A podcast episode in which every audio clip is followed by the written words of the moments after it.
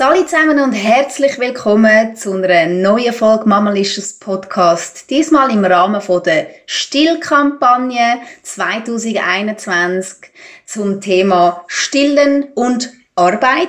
Ein ganz spannendes Thema, wo ich schon ganz viele Fragen parat habe, und zwar für meinen Gast, Tatjana Doberstein. Guten Tag, schön bist du da. Danke für deine Zeit. Tatjana ist ähm, freiberufliche Hebamme.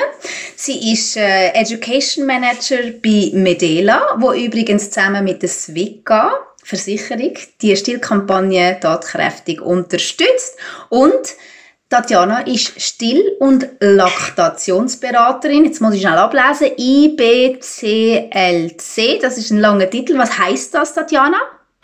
Also das ist ein internationale ähm, ein, ähm, ein internationales Examen, das man da müssen ablegen dass man auf dem gleichen Wissensstand ist wie alle anderen Stillberater und Laktationsberaterinnen auf der ganzen Welt, dass man so ein bisschen auch nach den neuesten Erkenntnissen da kräftig kann Stillen und Laktation unterstützen in der Praxis. Das macht ja Sinn, ähm, weil die Fragen sind ja eigentlich so ein bisschen immer die gleichen. Dann macht es ja auch Sinn, wenn die Information da irgendwie ein bisschen büschelt und organisiert ist.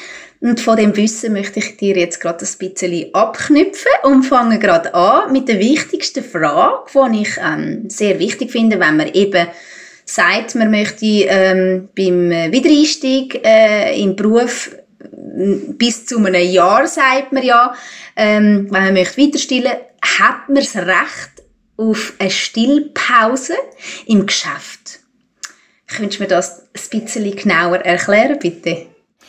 Genau, seit dem Jahr 2014 haben wir im Arbeitsrecht verankert, dass in der Mutterschaft im ersten Lebensjahr das Mami Stillpause zur Verfügung gestellt bekommt. Und zwar ist das, wenn sie bis zu vier Stunden arbeitet, dort 30 Minuten. Wenn sie bis zu acht Stunden arbeitet, dort ähm, zweimal 30 Minuten, also 60.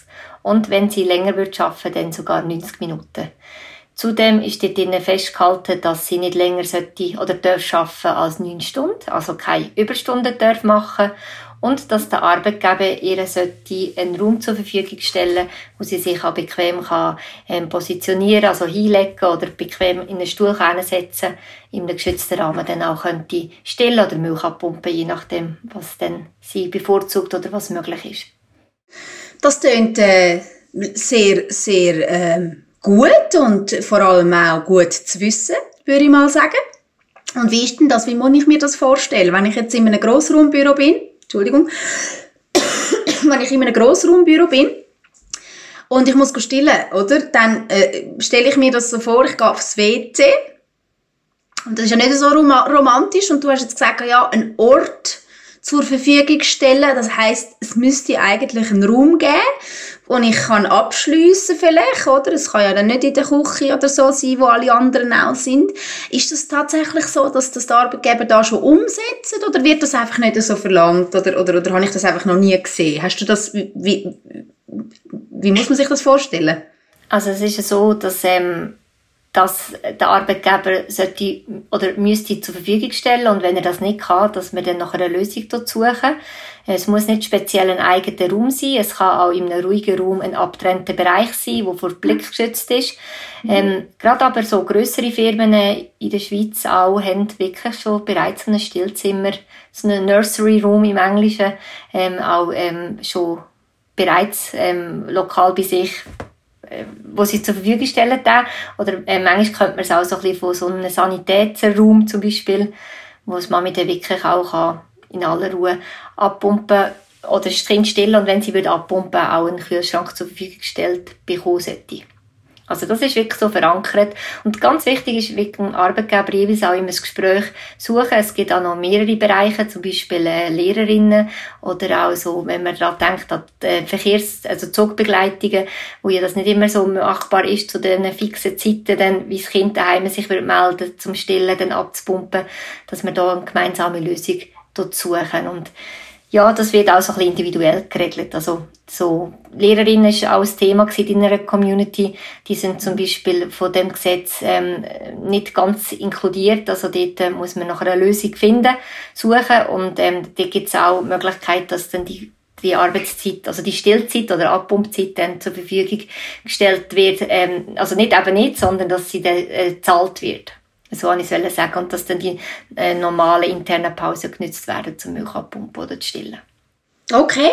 Ähm, ich persönlich, äh, die Kleine ist jetzt, was ist jetzt, 13 Monate und äh, ich stille immer noch eigentlich so ein bisschen nach Bedarf und ich kann halt einfach irgendwie nicht so einen Plan, oder? Das heißt, wenn ich jetzt würde, müssen in ein Büro arbeiten, dann kann ich mir aber vorstellen, dass einmal nicht langt und ähm, das ist dann bei mir so jede zweite Stunde oder so, fängt es da an und so. Und das heißt, wenn ich im Geschäft äh, nicht das Baby stille, gerade es vorbeigebracht wird oder ich weggegangen um es zu stillen, dann hat es ja auch noch die Momente, wo du einfach musst abpumpen weil der Brust weh tut.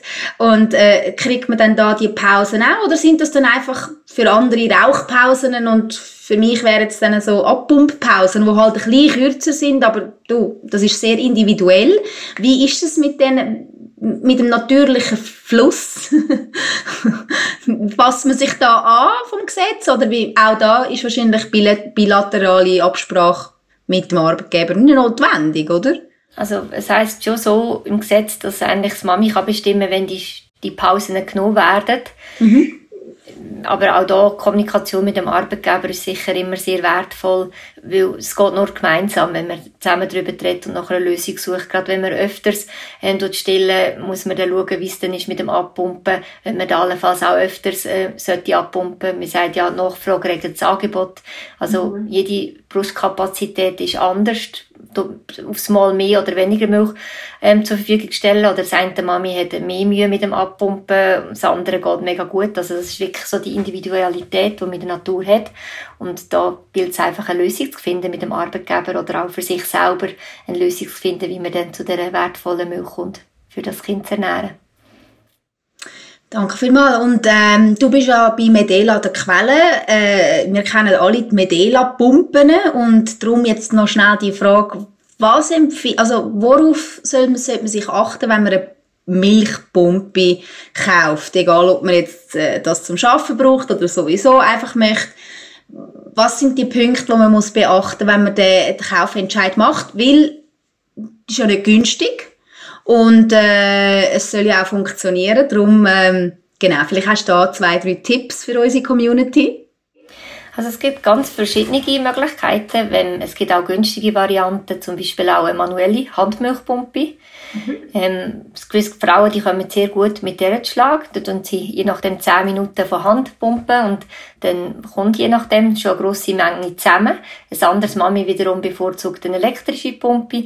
Da gibt es die Möglichkeit, wo man mit einem Einzelpumpset oder mit einem Doppelpumpset kann pumpen. Doppel heisst dann, dass man beide Brüste gleichzeitig kann, ähm, abpumpen kann. Und da ist es sicher von Vorteil, dass ähm, die, bei der elektrischen Pumpe die neue Generation von der Mediela Milchpumpen seit dem 1. Juni im Handel in dem Jahr wirklich ähm, alle mit Akku sind, also dass Mami da auch flexibel ist. Ähm, die neue Generation, Generation ist speziell auch mit einem äh, USB-C Kabel, wo recht schnell wieder geladen werden der Akku und man kann es auch am Laptop ein, einstecken für Businessfrauen. Das ist super. Und ähm, sind auch sicher leislicher geworden und ähm, nochmal im Design gestaltet neu. Und welches, welche Pumpis Mami bevorzugen, das ist wirklich so ein bisschen individuell. Man hat gesehen beim Doppelmilch abpumpen, wenn man beidseitig abpumpen, dass man hier eher mehr Milch kann gewinnen bis zu 18% mehr, wenn man doppelseitig abpumpen. Ja, also bei, bei, bei 20, 30 Minuten Pause musst, kannst du ja wie nicht da 20 Minuten, da 20 Minuten machen. Das heißt, ich würde definitiv eine Doppelpumpe empfehlen. Äh, oder, oder, oder nicht? Sehe ich das? Ist, ist wirklich ein individuell. Also das eine Mami kommt viel besser mit einer Handmilchpumpe zu Schlag oder mit einer Einzelmilchpumpe. Der Vorteil bei der Doppelmilchpumpe, man kann sie ja zu einer Einzel machen. Okay, ja, das stimmt. Das ist sehr flexibel. Und das wollen wir ja bleiben. Ähm, wie ist es mit der Milch? Du hast gesagt, man muss eine Kühlmöglichkeit zur Verfügung stellen im Geschäft, damit äh, die Mutter kann die Milch auch parkieren quasi, bis sie heimgeht. Was ist, wenn man dann irgendwie eine Stunde Heimweg hat im Zug und es ist warm, verroste Temperaturen? Wie, wie lange darf ich sie dann, in, also darf ich sie dann einfach in den Kühlschrank tun oder darf ich sie in den Gefrierer tun? Wo ist da der Unterschied und wie lange darf ich sie im Kühlschrank haben, wie lange darf ich sie im Tiefkühler haben? Und vielleicht dann auch noch gerade im Nachhinein die Hygienebedingungen, wie tut man hygienisch optimal abpumpen. also wenn man wieder zurückgeht zur Arbeit, wenn man das schon, das weiß man im Voraus, dann tut man sicher sinnvollerweise schon einen Monat vorher ähm, abpumpen, Milch, ein, sich einen Milchvorrat äh, anlegen und die besondere hygienischen Bedingungen heisst, dass man halt wirklich die Hände waschen, dass das Pumpset sauber ist, dann das starten und dass man die Kühlkette, also wenn die Milch der Pump äh, frisch gewonnen worden ist, dass man dann die durch Kühl stellen und die, Milch, äh, die Kühlkette nicht unterbrechen. wenn man Milch dort frisch dort abpumpen, darf man sie, wenn sie eben unter besonders hygienischen Bedingungen abpumpt wurde, ist, ähm, bis zu sechs Stunden sogar bei Raumtemperatur halten. Das macht aber eben dann nicht Sinn, wenn man es nachher würde eingefrieren. Also da tut man wirklich eigentlich Milch abpumpen und dann eingefrieren, wenn man sie nicht gerade braucht. Und sonst kann man sie auch mal einen Moment transportieren. Aber es empfiehlt sich schon, wenn man geht arbeiten und die Milch abpumpen, dass man die dann auch eher kühl transportieren. Ja. ja für das gibt es ähm, so äh, Milchböckchen, so eine Kühltasche. Zum Beispiel auch von Mediela gibt es ein kleines Böckchen, da drin hat es ein Kühlelement, Element, gerade in Form von Fläschchen. Und dann kann man dort so vier Fläschchen ab und die Muttermilch transportieren oder auch besonders eignet sich äh, Milchauffangbeutel, die kann man dann auch sehr gut ähm, platzsparend eingefrieren. Eingefrieren, wenn man sie eingefrieren will, kann man dann bis zu sechs Monaten oder wenn eben unter speziellen hygienischen Bedingungen, wie vorher kurz erklärt, sogar bis zu neun Monaten eingefrieren. Also sehr, sehr lang. Ja, super. Und ich glaube, wenn man ein bisschen vorplant, dann nimmt man sich auch ein bisschen den Stress oder den Druck, oder? Und mit dem Thema möchte ich gerade weiterfahren. Und zwar, ähm, viele Mütter stillen ja eigentlich schon mal einfach ab, bevor sie anfangen zu arbeiten, weil es einfach auch so ein bisschen ja, verständlicherweise Angst haben, in Stress zu kommen oder dass das nicht könnte funktionieren oder einfach auch eben, weil es einem auf Deutsch gesagt fast zu blöd ist, ja, äh, und da möchte jetzt die Stillkampagne dagegen wirken, indem wir, wo ja auch Teil davon sind, informieren, wie es eigentlich eher stressfrei oder so stressfrei wie möglich könnte funktionieren.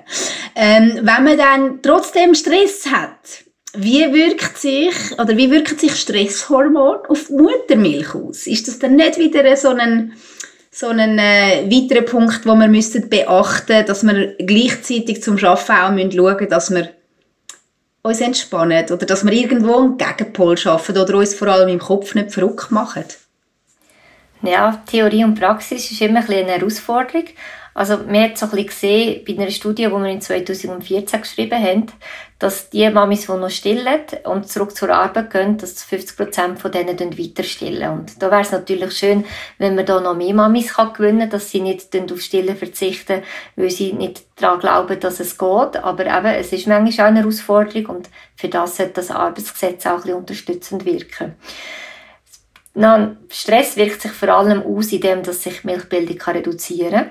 Das ist so der grosse Killer von der Milchbildung. Äh, sei das, wenn die Milchbildung schon etabliert ist, kann die Milch zurückgehen oder nur schon zu Beginn, wo man überhaupt in die Milchbildung hier wette kommen, dass wenn man da fest gestresst ist, dass das wirklich eine Herausforderung sein Wenn man die Milch dann aber mal schon hat können, gewinnen und, und auch erhalten über eine längere Zeit, dann ist es so, dass die Hormone, die die Mami hat, auch zum Kind überkommen können. Also da hat es auch Hormone drin, wie Wachmacherhormon, die das Kind eher wach machen am Morgen oder schlaffördernde Hormone, wenn wir am Abend stillen. Und so können halt auch die Stresshormone über die Muttermilch übergehen. Und es empfiehlt sich nicht nur in der Schwangerschaft möglichst Stress zu reduzieren, sondern auch in der Stillzeit und in den anderen Lebenssituationen, weil Stress halt schlussendlich auch überhaupt nicht gut ist, sei das fürs Kind noch fürs Mami. Und dass das halt wirklich gleich auch in die Muttermilch übergehen kann. Aber nichtsdestotrotz wird das Kind sowieso auch mit Stress im folgenden Leben oder im weiteren Leben, Leben konfrontiert. Und ja, also wegen dem sollte man jetzt nicht abstillen, aber sicher schauen, dass es Mami auch gut geht. Nicht nur, weil sie stillt, sondern allgemein. Die Stillkampagne unterstreicht auch immer wieder äh, das, was glaube ich, das WHO ähm, kommuniziert. Also, wobei, nein, das WHO kommuniziert etwas anderes, aber man sagt, sechs Monate wäre mega schön fürs Kind. Äh, das WHO es zeigt sogar, manchmal sogar, ich glaube schon noch, sogar noch älter, aber wir wollen ja mit dem auch überhaupt keinen Druck ausüben. Das heißt, ähm, ich finde das auch noch sympathisch, wenn man sagt, hey, look, es wäre schön.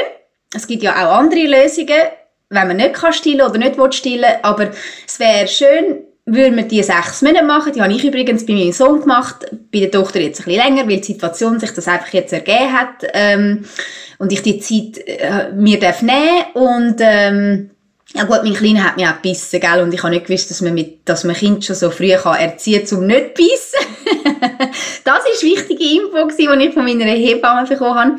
Aber ähm, was ich sagen ist, es ist ja irgendwie noch ähm, ein schöner Gedanke, sich können sagen, look, dass es ist ja nicht immer ständig, ständig still, sondern es ist ja auch irgendwann einmal okay, wenn man dann nur noch am Morgen und am Abend stillt. Das heißt, man kann ja dann auch irgendwann an einen Punkt kommen, wo man sich so kann einrichten, dass es sogar noch besser passt mit dem Schaffen. Jetzt habe ich aber so viele Sachen gehört wie ja Nacht abstillen oder Tag abstillen und ich, ich bei mir kann ich mir noch nicht so ganz vorstellen, wie ich das wie ich äh, mein Kind kann dazu bringen nach meinem Stundenplan ähm, zu verlangen. Mhm. Und, und wie erlebst du das jetzt auch vor allem in, in Zusammenarbeit mit den Müttern als freiberufliche Hebamme oder eben auch als Stillberaterin?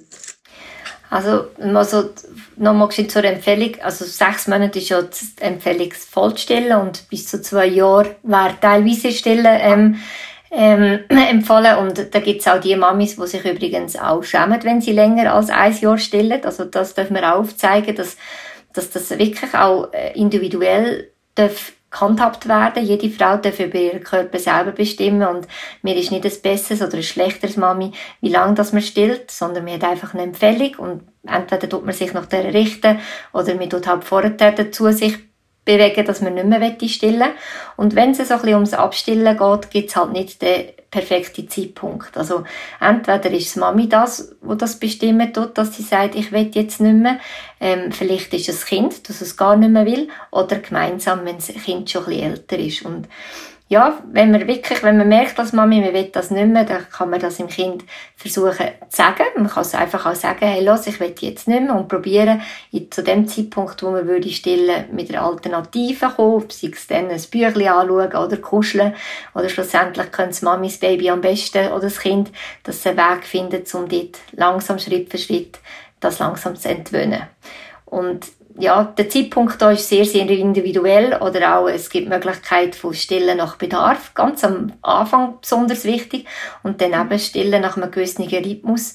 Und wir können so in der Kindererziehung, umso mehr Druck wir ausüben, umso mehr Gegendruck kommt amix auch und dass man halt wirklich langfristig auch so ein bisschen überlegt, wo wird man arbeiten und nicht einfach so gerade, wenn zum Beispiel das Kind am Zahn ist oder gerade krank, dann ist es sicher nicht der richtige Zeitpunkt, um das Kind zu entwöhnen von der Brust. Also das ist etwas sehr Emotionales auch. Manchmal sagen vielleicht Mamis auch, sie wettet abstillen und irgendwie wenn es gleich auch nicht so ganz. Also wenn man dann mal so bereit ist, dann nachher muss man das auch ein bisschen aushalten, aber dann wird man es auch richtig. Und wenn man äh, noch nicht ganz bereit ist, meine, wenn man überlegt, wie lange ist Stillzeit, sie ist eigentlich nicht so lang, die Kinder werden so schnell groß, dann kann man ja noch ein bisschen weiter stillen. Also man muss wirklich wählen, wenn es Mami nicht mehr will, und das dann halt ein bisschen durchziehen. Ja, genau. Ich habe schon gemerkt, so einfach ist das nämlich nicht. So schnell komme ich aus dieser Nummer nicht raus. Aber ähm, ganz kurz, für die, die jetzt ähm, umsteigen möchten auf ähm, Pulvermilch, also gibt es ja auch noch ganz wichtige Informationen, sprich man sagt ja, alles unter zwölf Monate wäre wichtig, dass sie weiterhin Milch bekommt, oder, oder sie oder er. Und äh, darum jetzt einfach mal äh, die Frage, oder wie unterscheidet sich Muttermilch von der Pulvermilch? Weil äh, für mich, unabhängig was jetzt meine Meinung über Stillen ist, ich kann mir einfach nicht vorstellen, dass das gleichwertig ist. Also gleichwertig auf Gesundheit oder ja, ich würde da gerne mal aufräumen. Mhm. Also es ist, äh, da müssen wir einfach Klartext reden, Muttermilch ist eine lebende Flüssigkeit. Pulvermilch ist, hat keine lebenden Bestandteile drin. Und die Pulvermilchindustrie gibt sich zwar Mühe, möglichst schnell an die Muttermilch hinzukommen. Nichtsdestotrotz können sie nie eins zu eins das so ähm, herstellen, wie das halt Natur beim, beim stillenden Mami kann. Wir sind aber froh, dass wir Pulvermilch haben, für die, also für die Alternative, wenn die Mami vielleicht sagt, sie will nicht stillen oder vielleicht kann sie auch nicht stillen. Und, und da ist wichtig, dass die Kinder auch gross werden und sich gut entwickeln.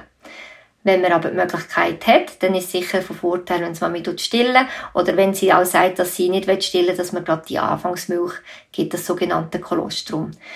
Was da bisschen der Unterschied ist zu der Pulvermilch, die Muttermilch hat ganz viel Abwehrstoff drin, eben lebende Zellen. Das ist für die Abwehr wichtig. Es hat auch Stammzellen drin. Ähm, das ist auch eine Sensation gewesen, wo man gemerkt hat, dass das, äh, das Stammzellen der Muttermilch enthalten ist, wo wirklich die Möglichkeit hat, eine Zelle, die defekt ist im Körper zu ersetzen und neu zu bilden. Und das ist halt bei der Muttermilch möglich und bei der Pulvermilch ist das nicht der Fall. Was auch ist, ähm, Menschenmilch, also die Frauenmilch, die hat ähm, spezielles Protein drin, wo Kuhmilch halt wieder ein anderes Protein ist. Also auch da haben wir so ein bisschen einen Unterschied.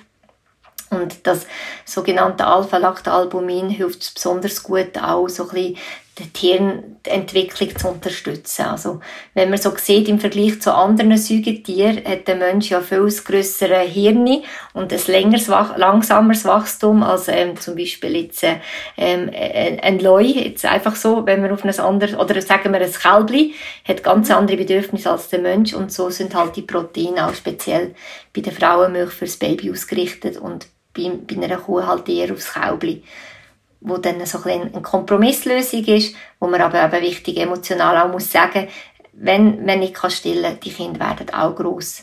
Muttermilch ist einfach halt die bessere Variante.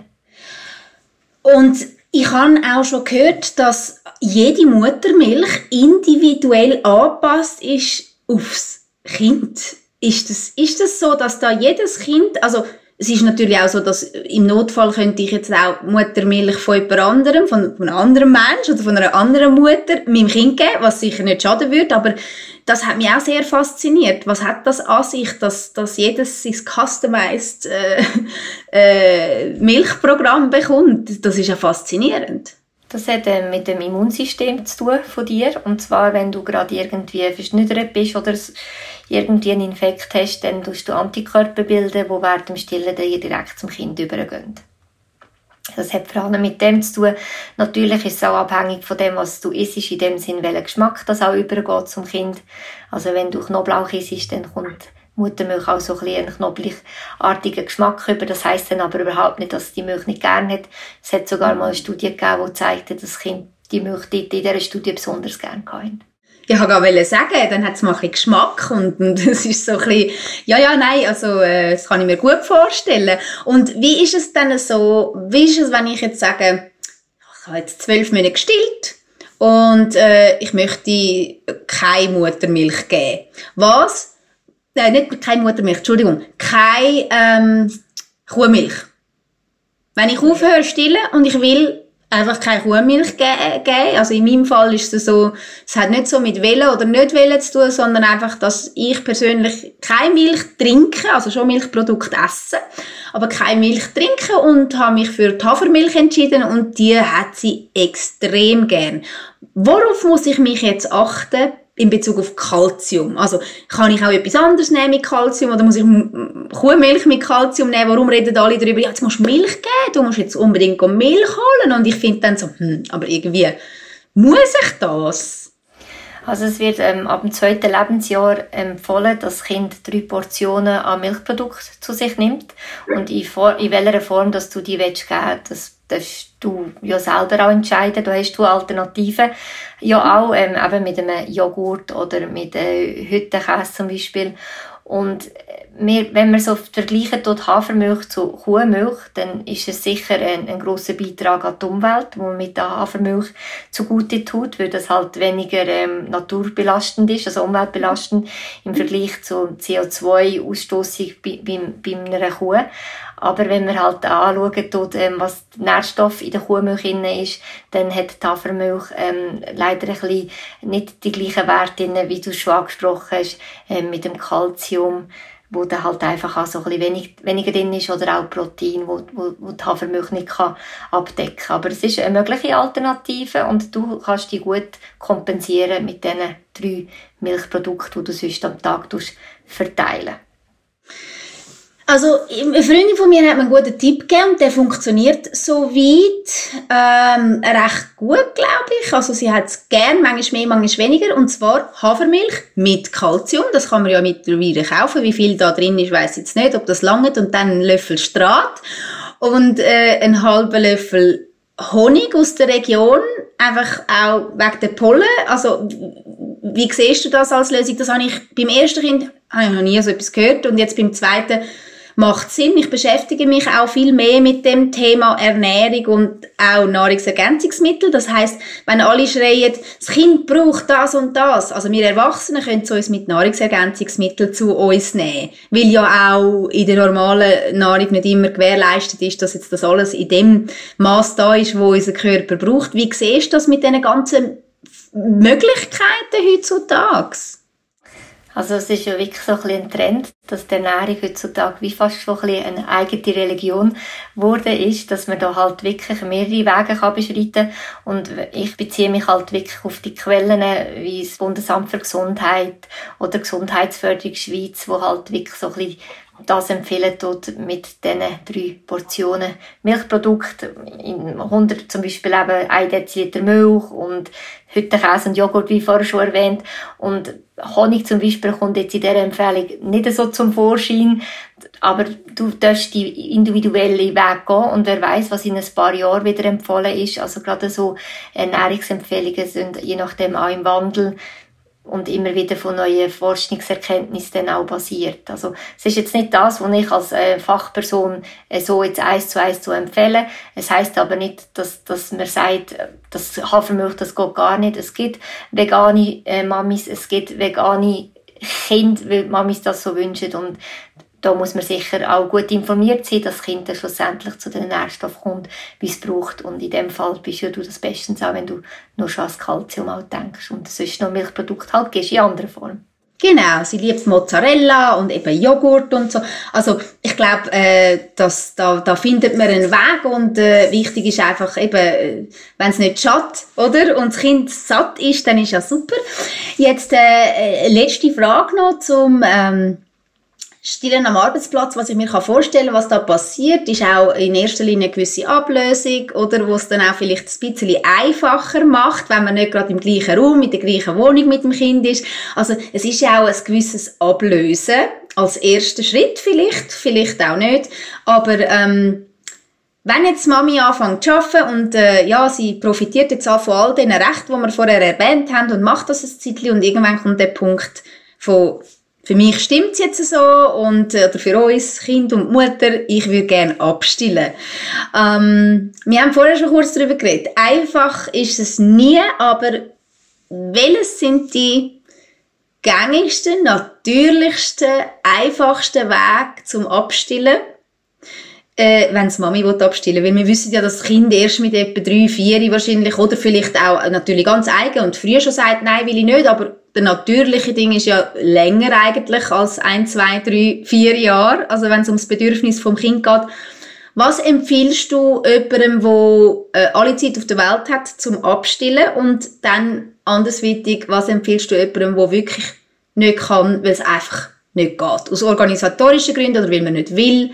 Da gibt es wahrscheinlich viele Wege, aber welches sind die Wege, die du als Erfahrung, also als, aus der Erfahrung als Stillberaterin hast können ziehen? Äh, es ist sicher von Vorteil, wenn man nicht so von 0 auf 100 geht. Also, ähm, du redest ja jetzt eher so, ähm, wo der Beikost schon gestartet hat. Ich glaube, du redest eher nach einem Jahr jetzt, so ein bisschen auch auf dich bezogen ähm, dass man probiert langsam Schritt für Schritt so ein bisschen zu reduzieren. Und wie vorher schon erwähnt, dort die Stillmahlzeiten ähm, ersetzen, in dem Sinn, dass man im Kind viel nötige Kuscheleinheiten, wenn es noch auf Milch angewiesen ist, probiert halt mit einem Becher, abjährig muss es nicht mehr schon vom Shoppen trinken, kann es auch von einem Becher ähm, seine Milch haben oder seine Milchprodukte in anderer Form zu geben. Es gibt nicht das 0 plus Ultra Rezept, sondern Deine Brust wird sich in dem, dass weniger nachgefragt wird, automatisch mit der Milchproduktion zurückgehen und, und das Kind wird allenfalls gleich äh, verlangen nach, nach deiner Brust und das ist ein Prozess und jedes Kind ist individuell und jedes Mami ist individuell und wenn du bereit bist, dann wirst du einen Weg finden und mit Unterstützung, je nachdem auch von deinem Partner. Es ist, kann dir nicht die 0 plus Ultra Lösung geben.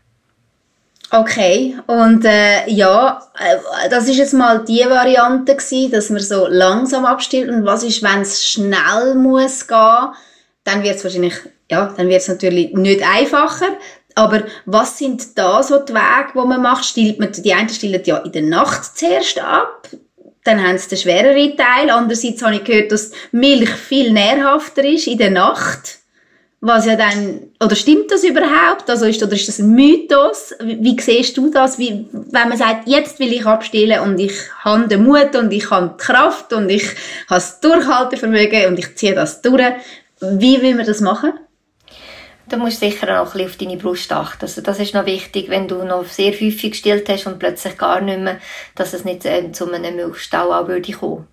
Das ist sicher noch wichtig, zum beachten, dass du wirklich schaust, wie fühlt sich deine Brust an, sind da Verherzungen um und wenn die um sind, dass sie dann lösen, sei das mit einer Massage, du kannst es ausmassieren oder du kannst auch ähm, Milch abpumpen bis zur Entlastung und dann immer wieder so ein bisschen mit Wickel arbeiten, ähm, kühlen, ihren satten BH tragen das sind so ein bisschen die Varianten von deiner Seite. Dann ähm, ist nicht evidenzbasiert, aber erfahrungsbasiert. Ich kann Pfefferminztee dich unterstützen in dem ganzen Prozess hin, oder auch Salbeitee. Dann gibt's auch die Meinungen von Peterli essen, dass das wirken tut. Oder man kann dann auch medikamentös abstillen, wenn man das wette ich als Hebamme und Stillberater empfehle eher den alternativen Weg, eben weniger Nachfrage an der Brust und das so sich das ausschleichen lassen.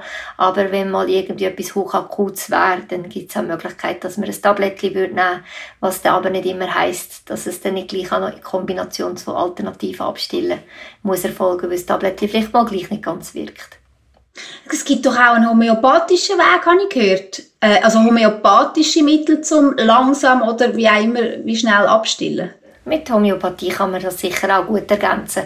Wenn, wenn man so Fragen spezifisch auch dann kann man sich gerade auch bei einer Stillberaterin oder bei ihrer He äh, Hebamme dann auch melden. Wir haben ja auch von der Krankenkasse drei Stillberatungstermine zu gut, nachdem das die Hebamme Wochenbett, das Wochenbett schon abgeschlossen hat ist von der Krankenkasse die drei Stillberatungstermine noch gezahlt. Guter Punkt. Das habe ich nämlich beim ersten Kind auch nicht gewusst. Ich habe nicht mal gewusst, dass ich eine Hebamme gezahlt bekomme, die zu mir heimkommt. Und darum habe ich das nicht gehabt. Äh, also finde ich auch einen ganz wichtigen Punkt zu erwähnen. Und jetzt möchte ich mich noch schnell outen und noch die letzte Frage äh, persönlich noch stellen. Also ich bin irgendwann einmal so voll geworden, aber das ist auch so ein bisschen mein Charakter. Ich bin nicht voll partout, aber ich habe irgendwann einmal einfach nur noch einseitig gestillt. Das heißt, ich habe eine Seite schon abgestillt und das ist jetzt ganz eine kleine Brust und die ist natürlich immer so ein bisschen grösser. Werden meine Brust jemals wieder gleich groß? Also die Chance ist gut, dass, dass die Brust sich wieder so zurück, also wenn die eine sich schon zurückbildet hat, dass die andere Brust sich auch so zurückbildet. Also da ist eine, eine grosse Chance. Ähm, es ist so, ähm, Stillen tut die Brust, also die, Stille, die Schwangerschaft in sich schon tut die Brust verändern. Ähm, es, es ist, ähm, wie sagt man so ein bisschen, ja, man kann, man kann, es ist ein Kontrollverlust. Der Körper macht das so ein bisschen beim Schwangerwerden, was er ein bisschen will. Und man ist dann ein bisschen ausgeliefert. Und wie die, deine Brust schlussendlich sich zurückbildet tut, ob sie nachher eher grösser ist als vor der Schwangerschaft und Stillzeit oder eher kleiner, ist sehr individuell, aber eine Veränderung tut in den meisten Fällen stattfinden. Aber ähm, schon eigentlich so, dass die Brüste sich gleich zurückbilden und nicht eine der grösser bleibt und die andere kleiner. Also anatomisch gesehen ist ja in den meisten Fällen die eine Brust schon ein bisschen grösser. Ja. Aber in dem beschriebenen Fall von dir hast du gute Chance, dass die andere Brust sich auch gleich zurückbilden wie die andere nicht gestillte Brust aktuell. Super, und auch das wird mir zum Vorteil, wenn ich abstille. Dann habe ich nämlich nur eine, die mir wehtut. Aber eben, gell, ähm, ich glaube, wichtig ist, dass man äh, eben auch immer sagt, es gibt Möglichkeiten, wenn man nicht möchte stillen, es gibt Möglichkeiten, wenn man unbedingt möchte stillen und das Gefühl hat, es geht nicht mehr, eben wegen dem Arbeiten. Und ich glaube, äh, am Schluss müssen wir einfach auch nochmal sagen, Reden hilft immer, Sex mit dem Partner, wo man auf die Hilfe angewiesen ist. Man muss einfach auch irgendwie, oder beim Arbeitgeber, man muss einfach den Mut haben, eben nach Hilfe zu beten oder auch zu sagen, was man braucht. Und dann ähm, besteht ja immer eine Chance, dass man mit, äh, dass man dann, dass sich dann Türen öffnet, wo man vorher gemeint hat, uh, unmöglich, eben weil man auch aus Scham einfach vieles nicht anspricht. Und da hast du uns jetzt ein grosses Stück weitergeholfen mit deiner Information zu all diesen Themen. Und äh, wir werden übrigens in den Show Notes auch noch ein paar Links mit einbringen, wo äh, Tatjana auch empfiehlt, wo man kann nachlesen kann und natürlich auch ihre Webseite, falls man explizit sie mal möchte ähm, kontaktieren für eine Beratung. Danke vielmals, Tatjana, für deine Zeit. Danke euch wie immer fürs Zuhören und eventuell sogar zuschauen gleichzeitig. Ich verabschiede mich an dieser Stelle. Alle unsere Podcast-Folgen findet ihr auf mamalicious.ch-podcast und ich freue mich aufs nächste Mal mit euch. Danke vielmals, Tatjana. Ganz einen schönen Tag wünsche ich dir. Danke dir.